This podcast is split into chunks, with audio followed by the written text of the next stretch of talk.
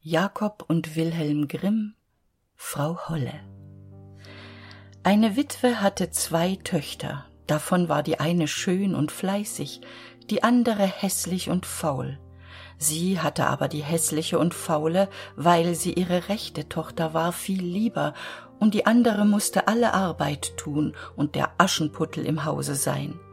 Das arme Mädchen musste sich täglich auf die große Straße bei einem Brunnen setzen und musste so viel spinnen, dass ihm das Blut aus den Fingern sprang. Nun trug es sich zu, dass die Spule einmal ganz blutig war, da bückte es sich damit in den Brunnen und wollte sie abwaschen, sie sprang ihm aber aus der Hand und fiel hinab. Es weinte, lief zur Stiefmutter und erzählte ihr das Unglück. Sie schalt es aber so heftig und war so unbarmherzig, dass sie sprach Hast du die Spule hinunterfallen lassen, so hol sie auch wieder herauf. Da ging das Mädchen zu dem Brunnen zurück und wusste nicht, was es anfangen sollte, und in seiner Herzensangst sprang es in den Brunnen hinein, um die Spule zu holen.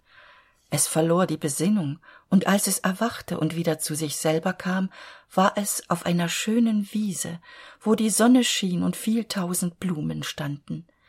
Auf dieser Wiese ging es fort und kam zu einem Backofen, der war voller Brot, das Brot aber rief Ach, zieh mich raus, zieh mich raus, sonst verbrenn ich, ich bin schon längst ausgebacken. Da trat es herzu und holte mit dem Brotschieber alles nacheinander heraus.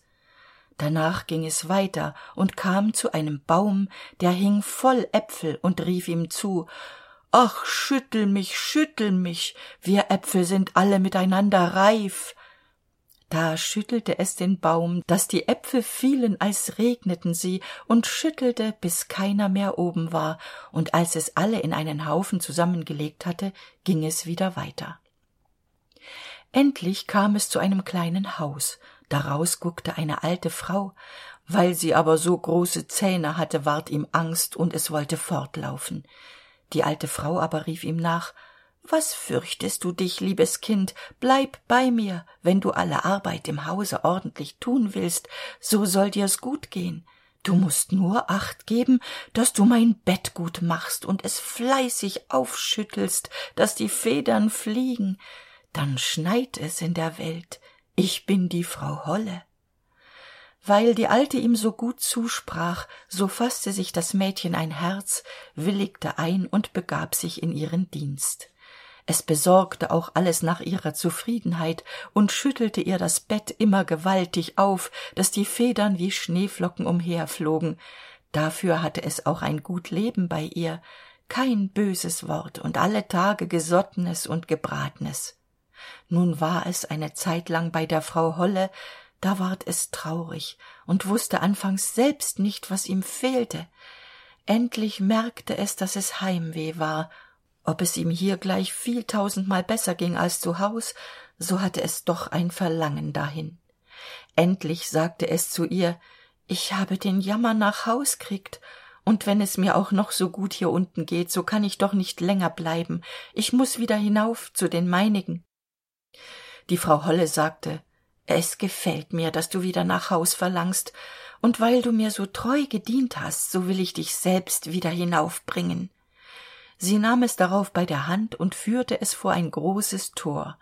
Das tor ward aufgetan und wie das mädchen gerade darunter stand fiel ein gewaltiger goldregen und alles gold blieb an ihm hängen so dass es über und über davon bedeckt war das sollst du haben weil du so fleißig gewesen bist sprach die frau holle und gab ihm auch die spule wieder die ihm in den brunnen gefallen war.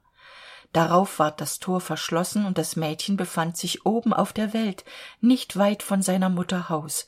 Und als es in den hof kam saß der hahn auf dem brunnen und rief kikeriki unsere goldene jungfrau ist wieder hie da ging es hinein zu seiner mutter und weil es so mit gold bedeckt ankam ward es von ihr und der schwester gut aufgenommen. Das mädchen erzählte alles was ihm begegnet war und als die mutter hörte wie es zu dem großen reichtum gekommen war wollte sie der anderen häßlichen und faulen tochter gerne dasselbe glück verschaffen sie musste sich an den brunnen setzen und spinnen und damit ihre spule blutig ward stach sie sich in die finger und stieß sich die hand in die dornhecke. Dann warf sie die spule in den brunnen und sprang selber hinein. Sie kam wie die andere auf die schöne wiese und ging auf demselben pfade weiter.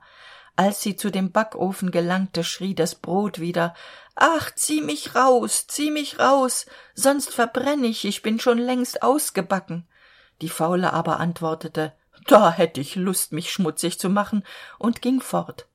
Bald kam sie zu dem apfelbaum der rief ach schüttel mich schüttel mich wir äpfel sind alle miteinander reif. Sie antwortete aber du kommst mir recht es könnte mir einer auf den kopf fallen und ging damit weiter als sie vor der frau holle haus kam fürchtete sie sich nicht weil sie von ihren großen zähnen schon gehört hatte und verdingte sich gleich zu ihr. Am ersten tag tat sie sich gewalt an war fleißig und folgte der frau holle wenn sie ihr etwas sagte denn sie dachte an das viele gold das sie ihr schenken würde. Am zweiten tag aber fing sie schon an zu faulenzen am dritten noch mehr. Da wollte sie morgens gar nicht aufstehen. Sie machte auch der frau holle das bett nicht wie sich's gebührte und schüttelte es nicht dass die federn aufflogen.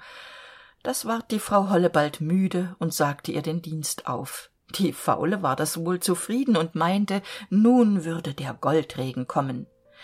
Die frau holle führte sie auch zu dem tor als sie aber darunter stand ward statt des goldes ein großer kessel voll pech ausgeschüttet. Das ist zur belohnung deiner dienste sagte frau holle und schloss das tor zu.